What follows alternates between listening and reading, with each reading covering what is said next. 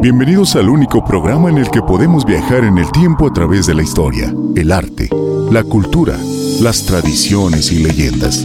Esto es Crónicas de la Ciénega con Francisco Gabriel Montes. Prepárate, porque damos inicio. Porque damos inicio.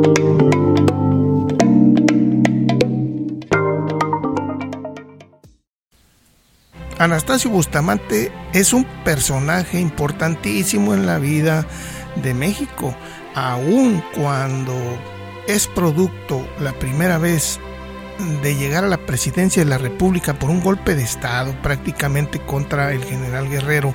Anastasio Bustamante es nacido en una de las poblaciones de la Ciénaga de Chapala, que es la ciudad de Jiquilpan, cabecera distrital, desde los tiempos en los que viviera este personaje ilustre de la historia de México, aun cuando sus actuaciones no son pues muy bien vistas en la historia de México, no deja de ser un personaje arraigado en la Ciénega de Chapala, que aún no se le da mucha publicidad, no se le conoce perfectamente quién es Anastasio Bustamante. En este segmento de Crónicas de la Ciénega estaremos llevándoles hasta ustedes tres segmentos de la vida del general Anastasio Bustamante, nacido en Jiquilpan, Michoacán. Crónicas de la Ciénega. Narrando la crónica, un espacio para el pasado y también para el presente.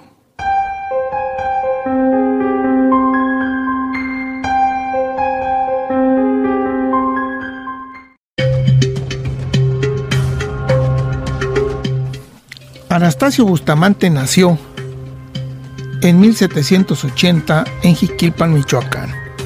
Estudió la carrera de medicina en la Ciudad de México en los años anteriores al Grito de Dolores y a partir de 1810 sirvió en el ejército realista. En 1821 fue uno de los primeros adherentes al plan de Iguala de Agustín de Iturbide. Gracias a su destacado papel en el ejército de las tres garantías y a su amistad personal con Iturbide, fue nombrado miembro del nuevo gobierno independiente, la Junta Provisional Gubernativa. Con esta facultad firmó el acta de independencia el 28 de septiembre de 1821. A diferencia de muchos de sus colegas militares, no participó en la rebelión contra Iturbide en 1823 y en consecuencia sus contemporáneos lo recordarían como un adepto del primer emperador mexicano. Después encabezaría una revuelta en contra del presidente Vicente Guerrero en diciembre de 1829. Bustamante fungió como titular del Poder Ejecutivo hasta 1832. Siete años más tarde fue electo presidente. Ocupó este cargo hasta octubre de 1841, cuando un triunvirato de generales, encabezado por su gran rival, Antonio López de Santana, lo derrocó. En 1846 obtuvo un escaño en el Senado y sirvió como presidente de esa Cámara un año más tarde. Durante la Guerra de Estados Unidos comandó las tropas de la División de Occidente. Su última misión militar fue sofocar la rebelión de la Sierra Gorda en Querétaro entre 1848 y 1849. Moriría en Guanajuato en 1853 a los 73 años de edad. La mayoría de los contemporáneos de Bustamante han sostenido que no era un hombre de opiniones políticas fijas, sino que era fácilmente dominado por quienes lo aconsejaban. Guillermo Prieto, con quien Bustamante cultivó una amistad en 1840, argumentaba que padecía una ausencia completa de convicciones políticas, se desentendía de toda cuestión moral y seguía el dictado de las gentes que le rodeaban. Una mirada superficial sobre su biografía puede mostrar con facilidad las razones de esta apreciación. Durante el tiempo que estuvo en el gobierno, Bustamante pareció oscilar entre las dos grandes causas de la época, centralismo y federalismo, y, de hecho, dejó la impresión de haber traicionado de manera sucesiva tanto a una causa como a otra. Comenzó su carrera como centralista, al menos nominalmente, en la corte de Agustín I. pero a la caída del imperio se asoció con los federalistas y la logia masónica de York. En 1829 ganó la vicepresidencia con la ayuda de esta asociación, aunque en ese mismo año se alió con varios ex integrantes de la logia escocesa a quien se le consideraba simpatizantes del centralismo, y en diciembre encabezó la rebelión del ejército de reserva contra el gobierno yorquino de Vicente Guerrero. Generalmente la historiografía ha considerado que durante su gestión como jefe de gobierno de 1830 al 32 buscó imponer un sistema centralista en la República. En 1837 fue candidato de la facción centralista para las primeras elecciones presidenciales convocadas de acuerdo con la Constitución Central de 1836. Posteriormente, ya como presidente, se involucró otra vez con los federalistas en un esfuerzo de reemplazar la Constitución del 36 con la vieja Carta Federal de 1824. Esta alianza terminó en diciembre de 1838 cuando se negó a apoyar la revolución a favor del federalismo que encabezaba su compañero y viejo amigo Manuel Gómez Pedraza. Muchos de sus contemporáneos no tenían una buena opinión sobre su disposición o capacidad para gobernar. Lorenzo de Zavala consideraba que Bustamante no era un hombre de grandes capacidades ni de genio superior, e incluso sostuvo que era un hombre sin talentos para dirigir. A la misma conclusión llegó Carlos María de Bustamante, a quien describió como un hombre de bien, caballero e hidalgo, como el que más, compasivo y generoso, bravo en la campaña, pero sin disposición para gobernar en grande. De igual manera, Guillermo Prieto y Francis Calderón de la Barca, la esposa escocesa del primer ministro de España en México, consideraron que Bustamante era ignorante y bastante tonto. También se mostrará que los críticos de Bustamante como líder y gobernante aludían generalmente a su desempeño como presidente entre 1837 y 41, sin considerar su comportamiento como vicepresidente o jefe militar. Bustamante, al final de cuentas, era un hombre de bien, con los valores y prejuicios de las clases acomodadas del siglo XIX en ese mundo era perfectamente aceptable ejecutar insurgentes o rebeldes de las clases bajas en aras de disuadir a otros que pudieran seguir su ejemplo.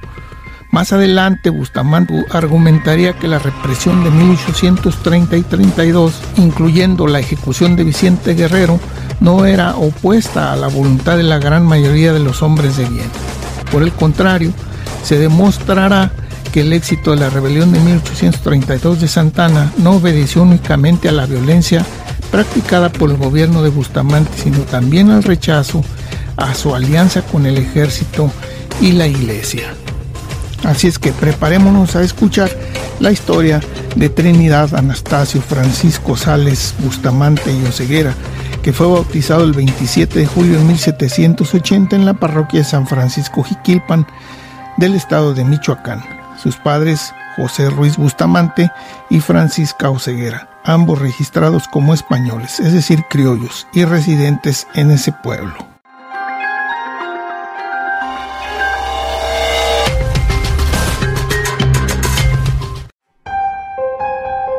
Narrando la crónica, un espacio para el pasado y también para el presente.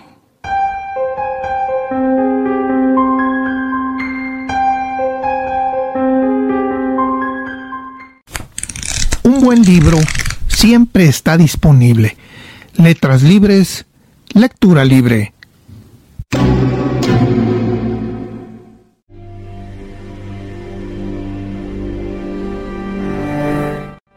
Guillermo Prieto en 1840 hizo una amistad con el entonces presidente de la República, don Anastasio Bustamante, y él hace una descripción muy importante de este personaje decía a la letra.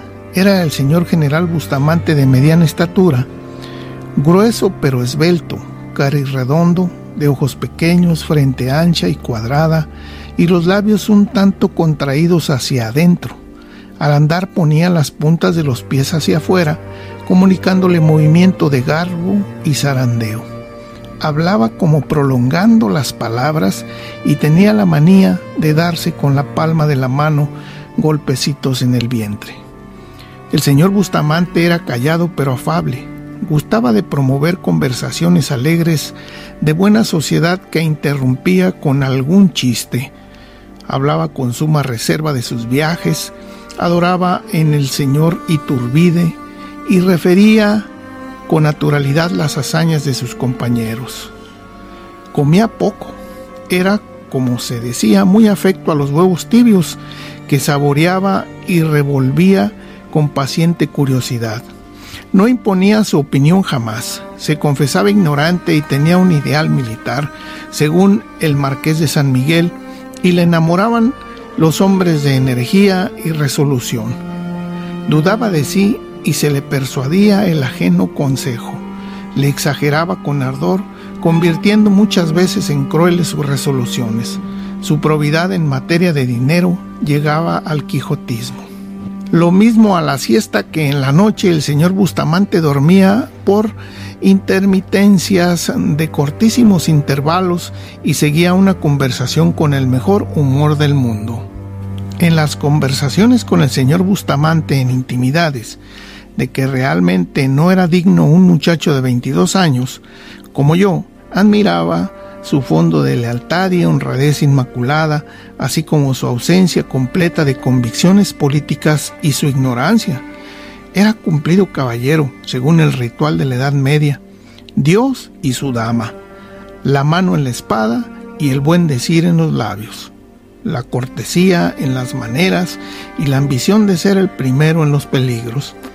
Estaba muy distante del fanatismo, pero se mostraba reverente con las dignidades de la iglesia, los obispos y doctores, de quienes, en casos dados, seguía el consejo, heredando en mucho las relaciones de Iturbide. Como el jefe de las tres garantías odiaba al señor Bustamante a los insurgentes y creía acto meritorio tenerlos a la sombra y exterminarlos, dividiéndolos en dos clases, impíos y bandidos admiraba el sabio sistema español y lo que se entiende por tiranía feroz. Se representaba a sus ojos como energía y severidad necesaria al bien. Con estas ideas, en los negocios revolucionarios vacilaba, se desentendía de toda cuestión moral y seguía el dictado de las gentes que le rodeaban, pasando por verdaderas atrocidades con la mira de conquistar la paz y el imperio de la ley. De esto dependía que la administración de Bustamante fuese sangrienta y justamente odiada y que examinando al hombre privado se le encuentre tratable, sencillo, sin odios ni aspiraciones bastardas, sin instintos carniceros y sin deseo de dañar personalmente a nadie. Escrupuloso hasta el quijotismo en materia de dinero, cauto y decente en sus relaciones íntimas, leal con sus amigos, Creo que a su ignorancia y su ambición deben atribuirse sus errores y a su servilismo las graves faltas de su vida pública.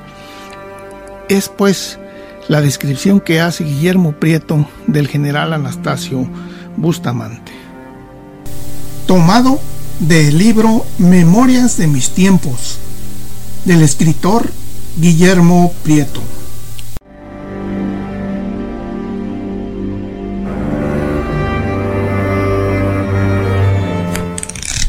Libro siempre está disponible. Letras libres, lectura libre. Cuentos y leyendas de la Ciénega. Desde la fantasía hasta la realidad que vivimos.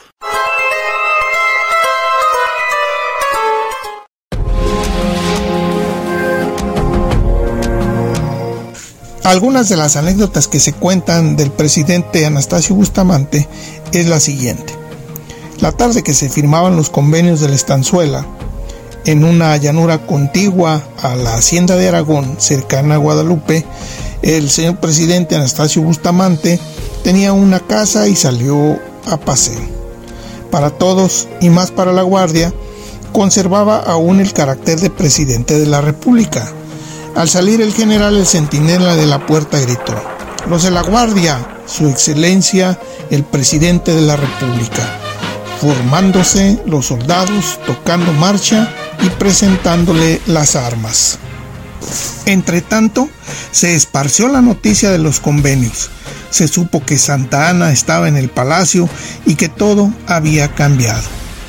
Al volver de su paseo el señor Bustamante, el centinela, que sabía lo ocurrido, no sabía qué hacer y al descubrirlo, con el acento más desmayado y desabrido murmuró, Los de la guardia, el tío. Sonrió el señor Bustamante y dijo al oficial, mande usted a mi sobrino al calabozo. Las cosas se precipitaron.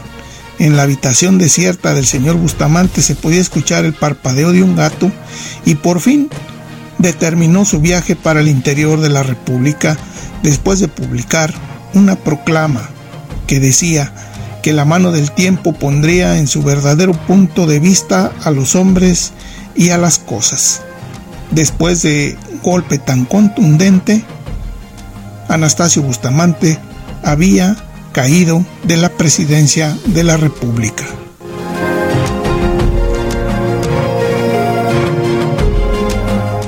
Cuentos y leyendas de la Ciénega. Desde la fantasía hasta la realidad que vivimos. Escuchamos tres segmentos que fue la biografía del general Anastasio Bustamante.